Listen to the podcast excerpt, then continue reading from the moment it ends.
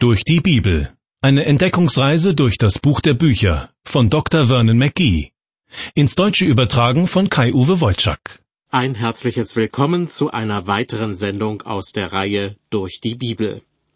Schon seit langem hat es Auseinandersetzungen gegeben zwischen Jesus und den etablierten Führern des jüdischen Volkes. Seine Behauptung, dass er der Sohn Gottes sei, empfanden sie als Gotteslästerung. Außerdem fühlten sie sich von ihm respektlos behandelt, denn immer wieder hielt er ihnen vor, dass Glaube und Leben bei ihnen keine Einheit bildeten. Richtig weh tat es den Pharisäern, Schriftgelehrten, Ältesten und Hohenpriestern, dass viele Menschen aus dem gewöhnlichen Volk lieber auf Jesus hörten als auf sie. Mit Hilfe von Judas, einem der zwölf Jünger Jesu, gelang es den religiösen Führern, Jesus in einem geeigneten Moment festzunehmen. Nach einem Verhör vor dem Hohen Rat fällt dieser das Todesurteil gegen ihn. Die Vollstreckung bleibt jedoch der römischen Besatzungsmacht vorbehalten. Der Statthalter Pontius Pilatus muss seine Zustimmung geben. Doch schnell erkennt dieser, dass Jesus kein Verbrecher ist aber weil er das Verhältnis zur jüdischen Führung nicht belasten will, überlässt er es der neugierigen Menschenmenge, sich für oder gegen Jesus zu entscheiden. Zum Passafest ist es nämlich zu jener Zeit üblich, einem jüdischen Gefangenen Amnestie zu gewähren. Pilatus möchte auf diese Weise Jesus freilassen, doch die hohen Priester und Ältesten schaffen es, das Volk gegen ihn aufzuhetzen. Und schon bald ruft die Menschenmenge Gib uns Barabbas und kreuzige Jesus. Von römischen Soldaten wird Jesus zunächst schwer misshandelt und dann gegen neun Uhr morgens an ein Kreuz genagelt. Etwa sechs Stunden später ist er tot. Die vier Evangelien sind sehr zurückhaltend, was die Schilderung der Kreuzigung und des Todeskampfs Jesu betrifft. Stattdessen berichten sie über einige Vorfälle, die sich zutragen, nachdem Jesus gestorben ist. Im Matthäusevangelium wird darüber in Kapitel 27 berichtet, und zwar ab Vers 51. Als Jesus am Kreuz stirbt, ereignen sich in Jerusalem und Umgebung einige seltsame Vorfälle. Dazu gehört ein Erdbeben, das unzählige Menschen erschreckt. Viel symbolträchtiger ist jedoch, was sich im Tempel zu Jerusalem ereignet. Dort gibt es einen großen Vorhang, der den heiligen Bereich im Inneren vom sogenannten Allerheiligsten trennt. Soviel man weiß, war das Heilige nur den Priestern zugänglich, und das Allerheiligste durfte nur einmal im Jahr vom Hohenpriester betreten werden, und zwar am Versöhnungstag, dem höchsten Feiertag der Juden.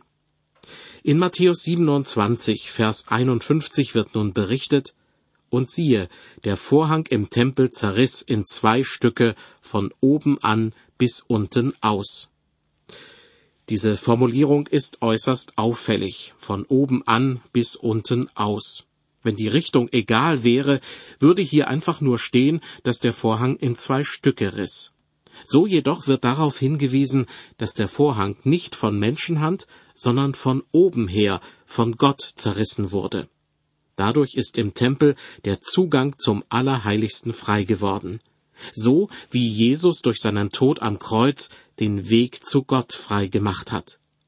Deshalb brauchen Christen, im Gegensatz zu den Menschen des Alten Testaments, kein Opfertier zu schlachten, um Vergebung ihrer Sünden zu bekommen. Und sie brauchen auch keinen Priester, der für sie vor Gott eintritt. Paulus schreibt im ersten Timotheusbrief sehr eindrücklich, denn es ist ein Gott und ein Mittler zwischen Gott und den Menschen, nämlich der Mensch Christus Jesus. Weitere Mittler oder Vermittler sind nicht mehr nötig, seit Jesus am Kreuz gestorben ist. Weiter aus Matthäus 27, die Verse 52 und 53. Und die Erde erbebte, und die Felsen zerrissen, und die Gräber taten sich auf, und viele Leiber der entschlafenen Heiligen standen auf und gingen aus den Gräbern nach seiner Auferstehung und kamen in die heilige Stadt und erschienen vielen. Dieses Erdbeben muss gewaltig gewesen sein, denn es heißt hier, dass die Felsen zerrissen. Andererseits war es ein sehr zielgerichtetes Erdbeben, das die Gräber von manchen Verstorbenen öffnete. Erst nach der Auferstehung Jesu wurden diese lebendig.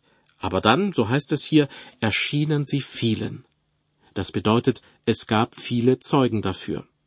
Dieser Hinweis ist nicht unwesentlich, denn dass diese Toten auferstanden sind, darüber wird nur im Matthäusevangelium berichtet. Vers 54 als aber der Hauptmann und die mit ihm Jesus bewachten das Erdbeben sahen und was da geschah, erschraken sie sehr und sprachen, Wahrlich, dieser ist Gottes Sohn gewesen. Dieser Hauptmann war sicherlich ein abgebrühter Kerl, der durch nichts so leicht zu beeindrucken war. Er hält sich in nächster Nähe des Kreuzes auf, an dem Jesus gestorben ist. Wahrscheinlich war das nicht die erste Hinrichtung, die er miterlebt hat.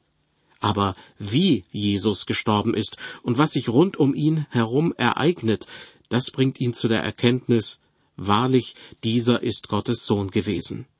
Es würde mich nicht wundern, wenn er Christ geworden ist.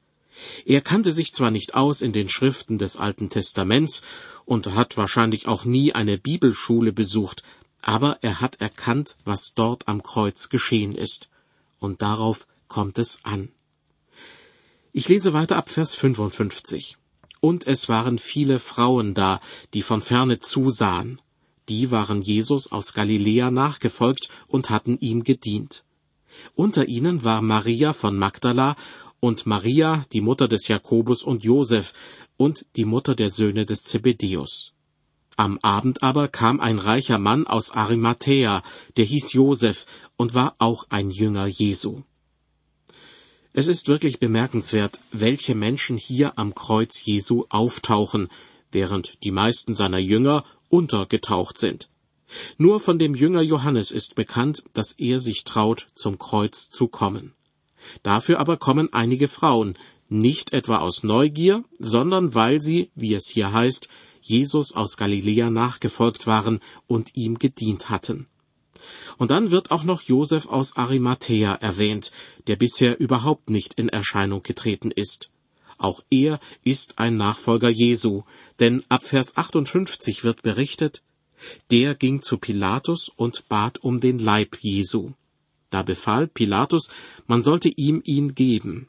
Und Josef nahm den Leib und wickelte ihn in ein reines Leinentuch. Nicht im Matthäusevangelium, aber bei Johannes wird an dieser Stelle berichtet, dass auch Nikodemus herbeikommt, um gemeinsam mit Josef von Arimathea den Leichnam Jesu für die Bestattung vorzubereiten.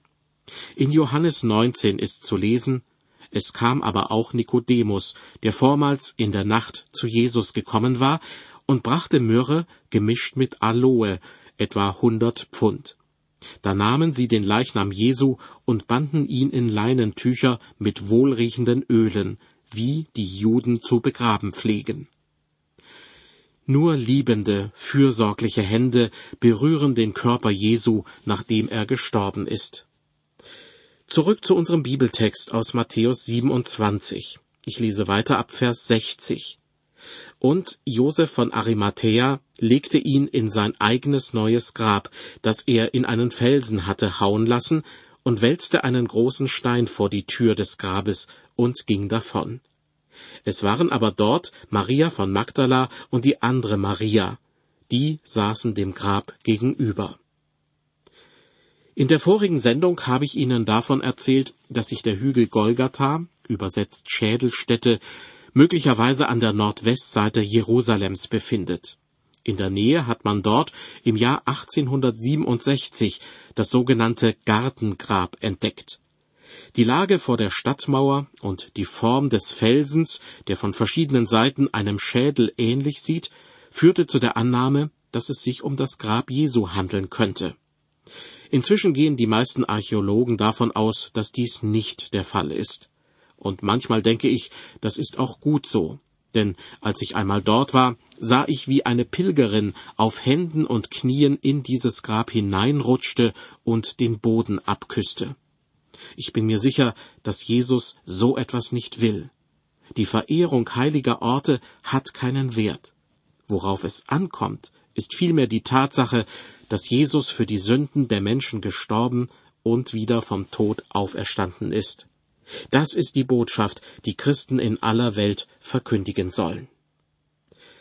Ich lese nun weiter ab Vers 62. Am nächsten Tag, der auf den Rüsttag folgt, kamen die hohen Priester mit den Pharisäern zu Pilatus und sprachen, Herr, wir haben daran gedacht, dass dieser Verführer sprach, als er noch lebte, ich will nach drei Tagen auferstehen. Darum befiehl, dass man das Grab bewache bis zum dritten Tag, damit nicht seine Jünger kommen und ihn stehlen und zum Volk sagen, er ist auferstanden von den Toten, und der letzte Betrug ärger wird als der erste.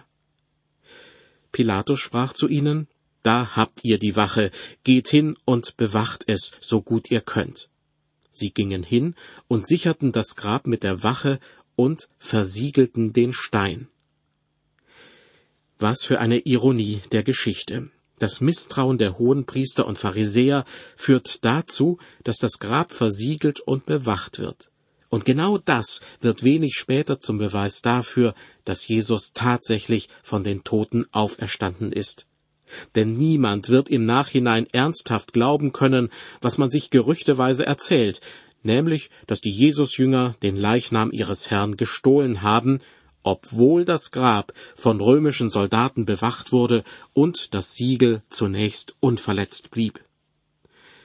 In der vorigen Sendung habe ich behauptet, dass man den Tod Jesu am Kreuz als den Kern des Evangeliums bezeichnen kann. Und als Beleg dafür habe ich einen Vers aus dem ersten Korintherbrief zitiert. Dieser Vers mündet allerdings in einen weiteren, und der macht deutlich, dass natürlich neben dem Tod am Kreuz auch die Auferstehung Jesu von den Toten elementar wichtig ist. Deshalb möchte ich an dieser Stelle die beiden Verse aus dem ersten Korintherbrief nun im Zusammenhang zitieren. In Kapitel 15 heißt es dort, Als erstes habe ich euch weitergegeben, was ich auch empfangen habe, dass Christus gestorben ist für unsere Sünden nach der Schrift, und dass er begraben worden ist, und dass er auferstanden ist am dritten Tage nach der Schrift. Das hat Paulus den Korinthern als erstes mitgeteilt, als er Kontakt zu ihnen bekam, weil es einfach das Wichtigste ist. Zu dem zweiten wichtigsten, nämlich der Auferstehung, kommen wir jetzt in Kapitel 28 des Matthäus Evangeliums. Ein letztes Mal nutzt Matthäus dabei die Gelegenheit, Jesus als Messias und König zu präsentieren. Manches klingt bei ihm dramatischer und majestätischer als in den anderen Evangelien. Nur er hat zum Beispiel davon berichtet, dass es ein Erdbeben gab, als Jesus starb. Und im vor uns liegenden Kapitel tritt der Engel am Grab Jesu ganz besonders hervor. Dagegen wirkt etwa die Schilderung im Lukasevangelium besonders zurückhaltend. Keine Frage, beide Schilderungen sind zuverlässig und richtig. Aber Matthäus und Lukas und die beiden anderen Evangelisten erzählen die eine Geschichte aus vier verschiedenen Blickwinkeln. Hören Sie nun aus Matthäus 28 die Verse 1 bis 7.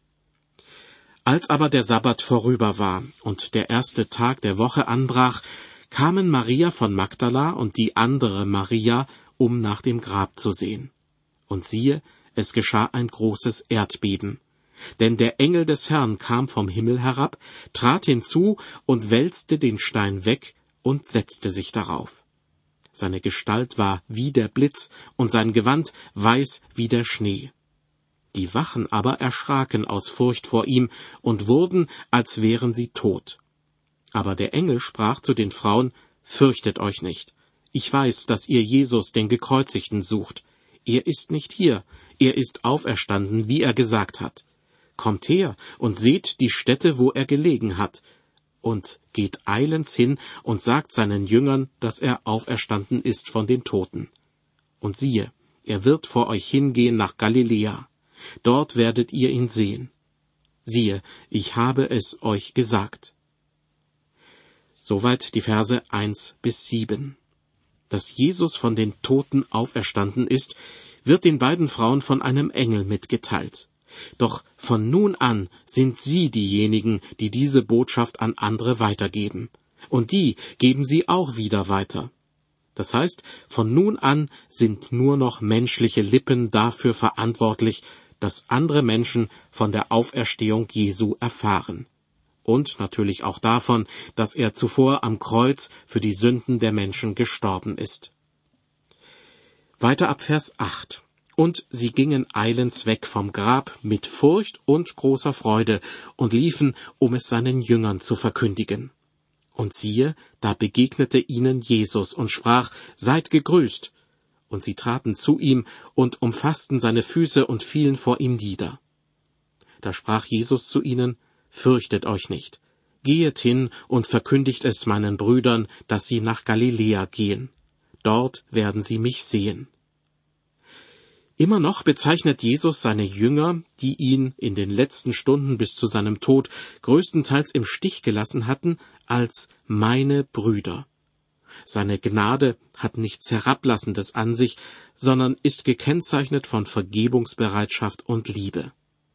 Die beiden Frauen sollen den Jüngern mitteilen, dass Jesus auferstanden ist und dass sie nach Galiläa gehen sollen, um ihn dort zu treffen. Weiter mit Vers 11. Als sie aber hingingen, siehe, da kamen einige von der Wache in die Stadt und verkündeten den Hohenpriestern alles, was geschehen war. Diese Wachleute kann man nur bedauern. Sie berichten den Hohenpriestern, was vorgefallen ist, und wissen es im Grunde doch selbst nicht. Der Engel am Grab hatte ja dafür gesorgt, dass sie wie tot waren. Woran sie sich erinnern können, ist vermutlich die Tatsache, dass der Stein von der Graböffnung weggerollt war, so dass sie in das Grab hineingeschaut hatten und den Leichnam Jesu dort nicht mehr vorfanden. Die ganze Geschichte klingt ziemlich unglaubwürdig. Am meisten aber dürfte den Soldaten Angst machen, dass man sie wegen ihrer vermeintlichen Unachtsamkeit zum Tode verurteilen könnte. Doch zum Glück ist auch den religiösen Führern die ganze Sache ziemlich peinlich. Sie überlegen sich, wie man sie am besten vertuschen kann. Weiter ab Vers 12. Und sie kamen mit den Ältesten zusammen, hielten Rat und gaben den Soldaten viel Geld und sprachen, Sagt, seine Jünger sind in der Nacht gekommen und haben ihn gestohlen, während wir schliefen und wenn es dem Statthalter zu Ohren kommt, wollen wir ihn beschwichtigen und dafür sorgen, dass ihr sicher seid. Sie nahmen das Geld und taten, wie sie angewiesen waren. Und so ist dies zum Gerede geworden bei den Juden bis auf den heutigen Tag.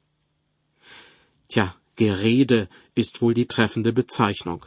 Denn dass eine ganze Gruppe von Soldaten schläft, obwohl sie strengen Befehl haben, auf ein Grab aufzupassen, das klingt doch ziemlich unglaubwürdig. Zumal die Jünger Jesu erst einmal den großen Stein vor dem Grab hätten beiseite rollen müssen, um den Leichnam Jesu stehlen zu können.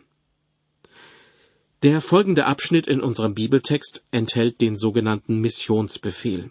Über den wird in christlichen Kreisen auch heute noch kräftig debattiert. Meiner Beobachtung nach gibt es dazu zwei ziemlich extreme Auffassungen.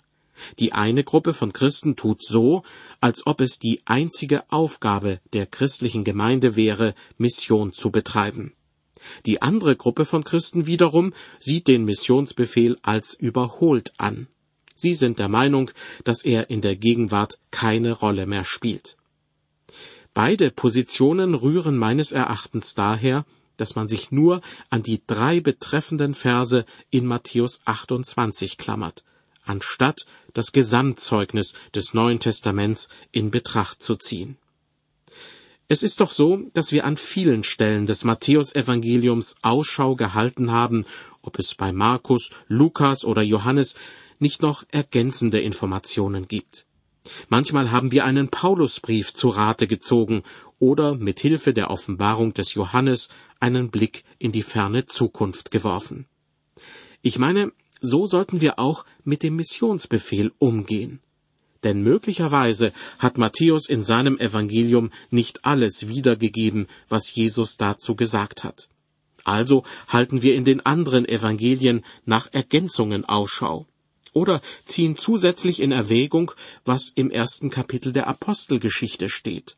Dort wird berichtet, dass Jesus direkt vor seiner Himmelfahrt zu seinen Jüngern sagt, ihr werdet die Kraft des Heiligen Geistes empfangen, der auf euch kommen wird, und werdet meine Zeugen sein in Jerusalem und in ganz Judäa und Samarien und bis an das Ende der Erde.